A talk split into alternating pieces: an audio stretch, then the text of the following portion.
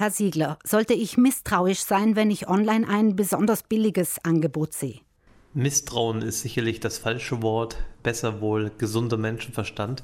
Wenn etwas viel zu billig ist, die Betonung liegt auf viel, dann darf man durchaus genauer hinschauen, wobei auch hier es nicht unbedingt einem Fake oder einem Betrug aufsetzen muss. Es gibt natürlich auch Preisfehler und insofern könnte natürlich tatsächlich ein echtes Schnäppchen sich verbirgen.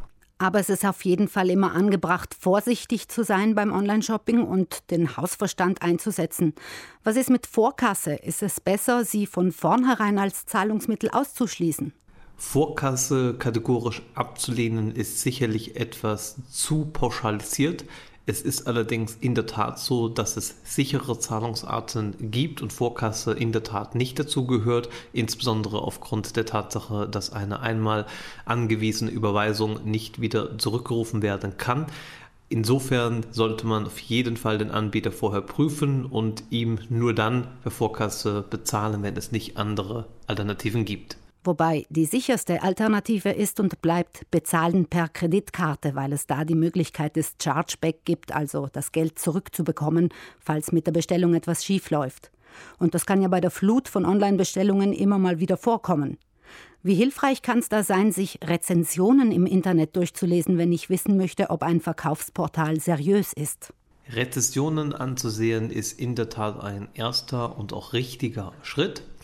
Auch hier muss man in der Tat etwas genauer hinschauen. Es ist allgemein davon auszugehen, dass viele Bewertungen im Internet allgemein nicht authentisch sind. Allerdings kommt es auf ein gesundes Mittelmaß an. Wenn es nur Bewertungen gibt, die durchweg positiv sind, dann ist in der Tat sicherlich Fake am Werk. Wenn es einen gesunden Misch und insbesondere auch negative Stimmen gibt, klingt das erst einmal seriös. Bevor ich etwas bestelle, was kann ich noch tun, um zu prüfen, wer hinter einem Online-Shop steckt und ob es ein vertrauenswürdiges Verkaufsportal ist?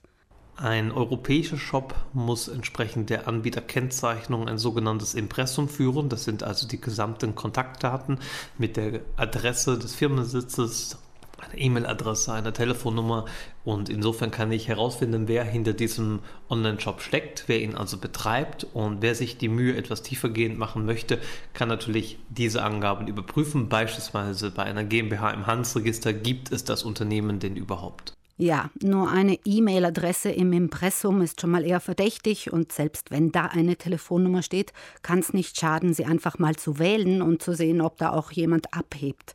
Dazu raten jedenfalls Verbraucherschutzorganisationen. Oft schmücken sich Verkaufsportale im Internet ja auch mit einem Gütesiegel, das Zuverlässigkeit signalisieren soll. Das nutzen Betrüger zu ihren Zwecken, indem sie ihre Fake-Shops mit gefälschten Gütesiegeln schmücken.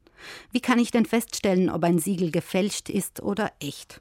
Klassischerweise werden gefakte Gütesiegel nicht verlinkt. Das heißt, wenn man ein bekanntes Gütesiegel auf dem Webshop sieht, es aber nicht anklicken kann und demzufolge es keine Verifikation von dem Anbieter selbst, der es herausgibt, erfolgen kann, dann ist große Vorsicht geboten.